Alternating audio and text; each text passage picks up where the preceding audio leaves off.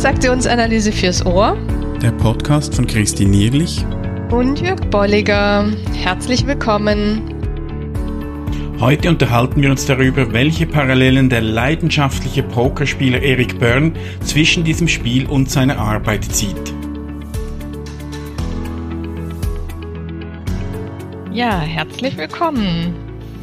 Willkommen zur Episode Nummer 107 und diesmal geht's um Pokern, das Pokerspiel. Mhm. Äh, pokerst du, Christine, gelegentlich? Nein, ich habe gerade schon gesagt, jetzt wird die trübe Jahreszeit, jetzt können wir das alle anfangen nach dieser Episode. genau. Erik Byrne war ja offenbar leidenschaftlicher mhm. Pokerspieler. Er habe da mindestens in diesen 20 Jahren, also da in Carmel gelebt hat, jeden Freitagabend eine Pokerrunde, ich weiß nicht, bei sich oder irgendwo. Mhm. Gelegentlich auch bei Besuchen äh, da habe er sich leidenschaftlich gern mit diesem Spiel befasst, also befasst, ähm, hat gespielt und aber auch befasst. Und der Leonhard Schlegel hat das in einer äh, ZTA im Januar 89 und du merkst vielleicht, liebe Hörerinnen, liebe Hörer, wenn du auch die letzte Episode gehört hast, wir waren da ein bisschen am Stöbern in alten mhm. ZTAs und sind da teilweise wirklich auf, auf Kostbarkeiten gestoßen. Äh, unter anderem eben dieser Artikel von Leonard Schlegel, das Pokerspiel als Gleichnis bei Eric Byrne. Und wir finden das äh, ja, ja, irgendwie noch unterhaltsam auch und doch auch anregend, um das auch in dieser Episode mal aufzunehmen. Also ich finde ja sehr anregend, so dieses, ähm, dieser Satz, es bestand das Gerücht vermutlich durch seinen Verleger verbreitet, dass er seine Reisen mit Pokerspiel finanziert habe. Äh, das sind ja schon Klopper drin. Es, es, es sei aber, glaube ich, tatsächlich nur ein, ein Gerücht gewesen, weil äh, irgendjemand, ich weiß nicht mehr wer, habe gesagt, so gut habe Bird jetzt auch nicht Poker gespielt, dass er sich da reisen könnte. Also, ähm, ihr seht, äh, das äh, ist eine sehr lustige Episode, weil ähm, hier gibt's echt ein paar lustige Sätze noch drin.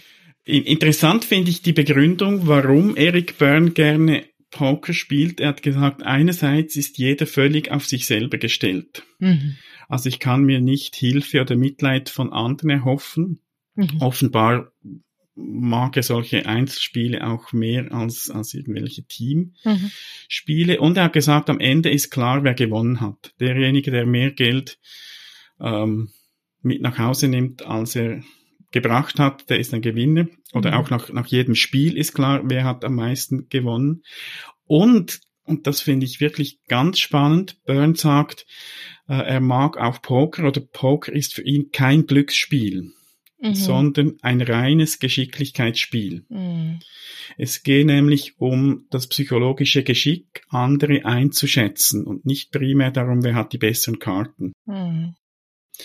Und von daher kommt es wahrscheinlich auch eben einerseits, dass er dieses Spiel sehr mochte, weil er da auch sein psychologisches Geschick mit einbringen konnte. Und gleichzeitig bietet es natürlich auch eben viele Parallelen zu psychologischen Themen. Ich denke, seine ganze Spieltheorie, die war beeinflusst auch von seinen Erfahrungen mit, mit Poker. Mhm. Gehe ich mal mhm. davon aus. Ja. Und da, da können wir gleich ähm, überleiten, wie du sagst, ne, das ist Geschicklichkeit. Er, er nennt dann gleich das Thema Pokergesicht als einen wesentlichen mhm. Punkt. Ähm, und als als das Thema so undurchsichtige Mine und ja. das hat er aufgefasst ähm, ja also äh, eher als als ähm, also hier einerseits als Geschicklichkeit und andererseits glaube ich war das für ihn eben nicht so das das wichtige Thema sondern er sagte da manche ziehen sich da so drauf zurück als mhm. Therapeuten ja und, und er hat das bemängelt, also dieses Pokerface, das ja. man ja auch in unserem Sprachgebrauch gut kennt. Er hat das immer wieder beobachtet, auch bei, bei Psychoanalytikern, die da mit, mit kühler Miene da saßen. Mhm. Oder er berichtete von einem Beispiel von jemand, der in die Supervision kam und, und da war das so das Thema, dass der immer ein Pokerface aufgesetzt hatte, ähm, wenn, wenn er nicht weiter wusste. Mhm Und Byrne ist dann auch mal der Frage nachgegangen, warum denn eben Therapeuten, und ich denke, das kann man auch wieder ausdehnen auf andere Berufsrichtungen, weshalb dann eben dieses Pokerface genutzt wird, das nach Byrne eben eher nicht angebracht ist, wenn man mhm. mit Menschen arbeitet. Ja. Und als erstes sagt er, viele machen es, weil sie denken, man macht es so. Mhm. Ähm, ich muss jetzt als, als Fachperson, muss ich da ähm, cool bleiben, Pokerface aufsetzen, ich darf mir nichts anmerken lassen. Und ich denke, das gilt jetzt tatsächlich für viele Berufsrichtungen wo vielleicht so eine sei stark Mentalität auch damit verbunden ist. Ja, ja, also wirklich auch so dieses, der ist der Wissende, ne? Mhm, sei es als mhm. Führungskraft oder als Therapeut, ja. da gibt es jemanden, der als wissend oder führend angesehen wird und der dann, also ne, einerseits diese Rollenzuschreibung hat, andererseits aber auch diesen Druck hat, Fragen beantworten zu müssen und auf alles eine Antwort zu haben, so mhm. in dem Sinne, ja. Und dann äh, eine, eine, eine Ausflucht ist dann möglicherweise eben dieses Pokerface, anstatt zu sagen, weiß ich auch nicht oder was meinst du denn dazu? Ja, und ich finde, da ist er wirklich ganz klar, dass er sagt, dass das geht nicht und und ne, ich kann nicht einfach Dinge übernehmen, die da in in scheinbar Lehrbüchern mhm. stehen aus seiner Sicht oder die wo wo wo ich ja eben mich dann nicht mit kritischen Fragen auseinandersetze und mhm. mich auch mal hinterfragen lasse. Ja. Als zweiter Grund gibt er dann an, und das habe er vor allem dann auch in Teamkonferenzen beobachtet, dass eine undurchsichtige Mine vor kritischen Fragen bewahre. Mhm. Also äh, so keine falsche Bewegung, sonst wirst du noch was gefragt oder sowas. äh, und das konnte ich auch oft beobachten, auch in, in Seminaren, in Kursgruppen, wenn irgendeine Frage im Raum stand, die unangenehm war, da, da merkt man da äh, möglichst unbeteiligt nicht, dass einem jemand etwas fragt. Also hier auch Pokerface, äh, ein gewisser Schutz. Und Unnahbarkeit, ne? Oh, ja. ja. und Schutz jetzt im negativen Sinn auch. Also, dass ich mich da auch distanziere, mhm. letztlich dann auch von der Gruppe. Also, ich nehme mich da zurück und signalisiere, das betrifft mich nicht. Ja. Und, ähm, und dann, und das, das ist jetzt das, was, was du gerade aus dem Beispiel auch genannt hast, sagt er eben halt, wenn der Therapeut nicht weiß, was er als nächstes tun soll. Mhm. ja, also da, da ähm, definiert er eine mangelnde, tatsächlich eine mangelnde Fachlichkeit und Fähigkeit. Ähm, und also mir fällt bei diesem Ganzen einfach so als Gegenpol Erskine ein, ja. Wir, mhm. wir haben ja da viel auch schon zu gemacht, ähm, der ganz klar sagt, ich gehe mit dem Klienten mit, ja, ich gebe dem eine Rückmeldung, damit er sich spiegel, gespiegelt ge, wahrgenommen sieht, ernst genommen sieht. Mhm. Und das ist für mich die, ja, der Hintergrund und die Therapie ja. und der, der Fortschritt. Ja. Und das finde ich schön auch zu sehen, dass das bei Burn schon ein Thema war. Mhm. Also die ganzen ähm, beziehungsorientierten Themen, ähm, das kommt ganz klar bei ihm schon durch, dass er eben sagt, hey, zeig doch das. Mhm. Oder, also er sagt nicht so direkt, aber es wäre dann die Folge, dass ich auch mal sagen kann, ich weiß im Moment überhaupt nicht mehr, was ich, wie wir jetzt da weitermachen. Mhm. Also auch mal ähm, aufzeigen, vielleicht etwas benennen, äh, anstatt einfach Pokerface und coole Miene zum bösen Spiel oder was auch immer. Und der vierte Grund, dass er sagt, dass man, und das äh, ist auch wieder so ein gewisser Schutz, ich möchte nicht zeigen, was emotional in mir vorgeht. Mhm. Auch da ist dann die, die Folge davon, dass Burn eigentlich empfiehlt, zeig doch auch deine Emotionen. Mhm. Zeig auch, was in dir abgeht. Ähm, und natürlich gibt's da auch wieder Grenzen. Also so in einer gewissen Professionalität darf ich eben auch zeigen, äh, was in mir vorgeht und muss da kein Pokerface aufsetzen. Und der fünfte Grund dann auch, dass er sagt, dass man eben keine offene Reaktion auf Aussagen oder auf Verhalten von Klienten geben will. Und da sagt er, das ist der Grund, der im Burn am ehesten noch gelten lässt. Mhm wenn es sich um eine innerliche Verarbeitung im Erwachsenen-Ich handelt. Also wenn ich mich vielleicht kurz sortieren muss, was ist jetzt geschehen, was ähm, ist da angekommen. Da ist es dann vielleicht sinnvoll, eben dieses Pokerface aufzusetzen, äh, mir die Zeit zu nehmen, um dann aber wieder äh, in Kontakt auch zum Klienten zu kommen. Ich glaube, hier ist, also sowohl bei vier als auch bei fünf ist, ist Burns Hauptpunkt so dieses Thema der Spiele. Bei vier eher auch so die Frage nach Übertragung, aber bei fünf so die, die Frage nach Spiele. Wenn der Klient manipulative Spiele mit mir spielt und mich ver verwickeln möchte darin, dann ist das natürlich eine Wahl. Und da ist, glaube ich, Burns Idee mhm. tatsächlich zu sagen, ja, das kann eine, aber eher auch als Option, ja, das kann mhm. eine Option sein, wie du umgehst mit dem Thema Spieleinladung. Mhm. Ja. Und er sagt, er sagt dann aber auch, auf der anderen Seite kann es auch ein Teil vom Spiel sein, mhm. wenn ich eben mit Pokerface reagiere. Eben, ne? Wenn nicht so dieser bewusste Erwachsenen-Ich-Anteil mit ja. im Spiel ist, ich, ich nutze das jetzt oder ich brauche es jetzt vielleicht auch vorübergehend, dann kann es durchaus auch sein, dass ich da mit ins Spiel gehe oder sogar die Spieleinladung sende. Mhm. Das war so der Teil zum Pokerface. Ähm, Schlegel greift da noch eine andere Thematik auf, die, die bei Burn auch wichtig war. Und zwar so die Thematik von der therapeutischen Situation. Und auch da können wir es wieder ausdehnen, auch auf, auf andere äh, Situationen, muss nicht immer therapeutisch sein. Aber er vergleicht da auch so äh, Pokerspiel und eben solche äh, Kontakte oder Sitzungen mit Klienten. Mhm. Und äh, wir können da vielleicht einige Punkte rauspicken, die er da schreibt. Äh, mhm. Äh, spannend fand ich, er sagt, es gibt auch unter Therapeuten Gewinn, Gewinner und Verlierer. Mhm.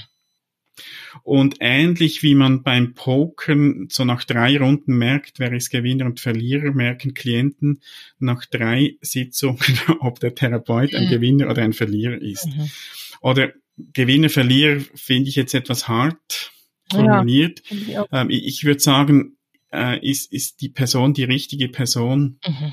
die mich weiterbringt mit meinen Themen. Mhm. Und das heißt jetzt nicht, dass dieser Therapeut oder Berater, Coach, was auch immer, grundsätzlich Verlierer ist, aber in dieser Situation passt es vielleicht einfach nicht.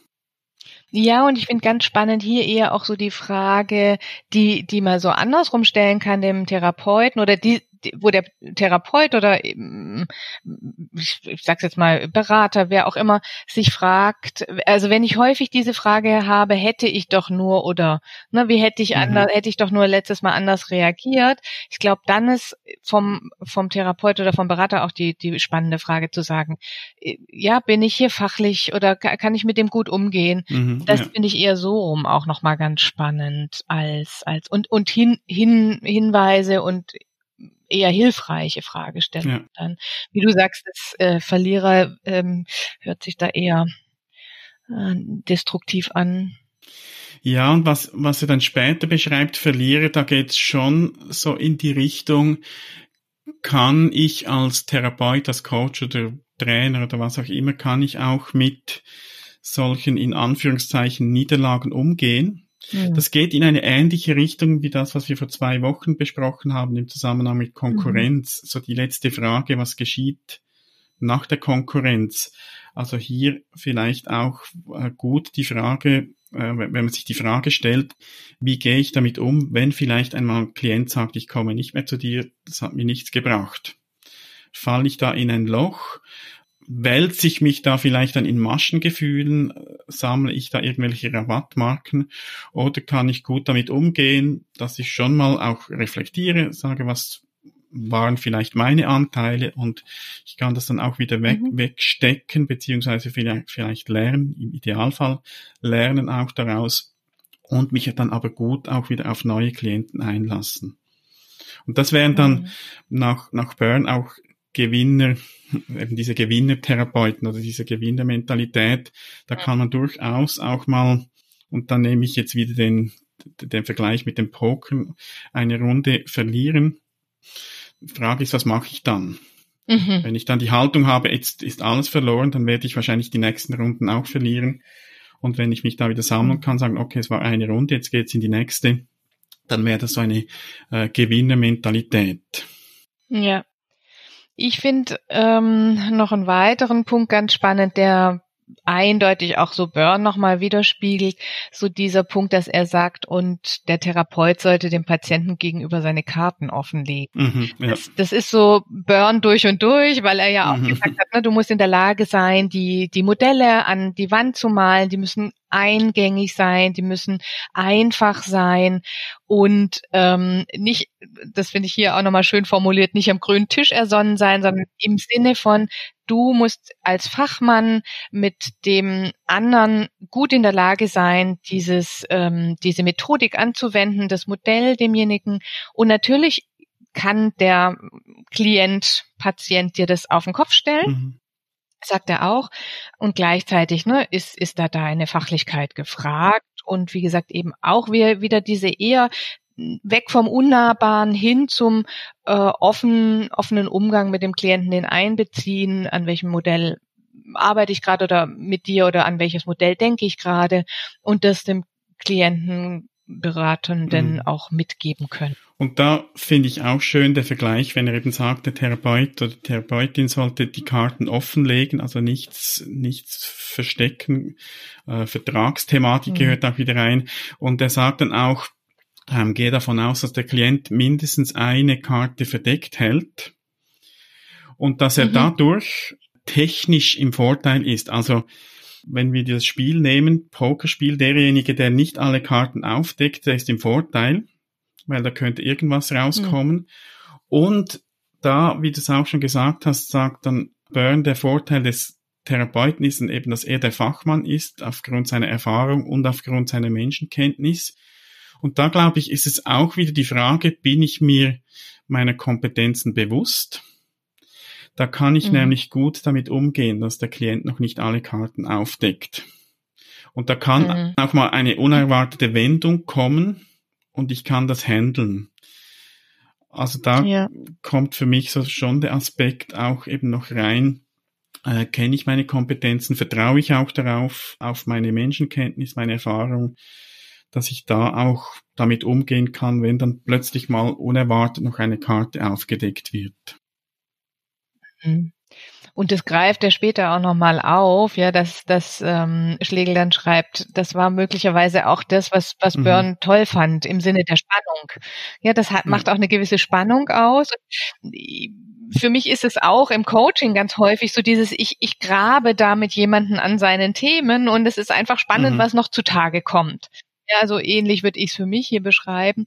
Also da sagt er, ähm, dass er eben da dieses Gleichnis zieht, äh, Pokerspiel, psychotherapeutische Situation, weil er einfach sagt, es ist erst zum Schluss klar, was wirklich Sache ist. Und äh, zwischendurch gibt es einfach an unterschiedlichsten Stellen interessante Wendungen mhm. oder, oder Spannungen. Ja. ja, was, was wir jetzt auch noch machen könnten, aber ich glaube, da reicht die Zeit es nicht mehr, um da noch einzusteigen, aber das können wir dir auch mitgeben, liebe Hörer, liebe Hörer, dir da Gedanken zu machen wir könnten jetzt auch noch Parallelen ziehen zwischen Pokerspiel und den von Byrne beschriebenen psychologischen Spielen. Einiges haben wir sicher mhm. schon auch erwähnt, so die Spannung. Ähm, aber wie gesagt, wir überlassen das dir, dir da auch mal Gedanken zu machen, Parallelen zu ziehen und schließen diese Episode hier ab die, unsere Poker-Episode. Genau, und vielleicht habt ihr Lust bekommen.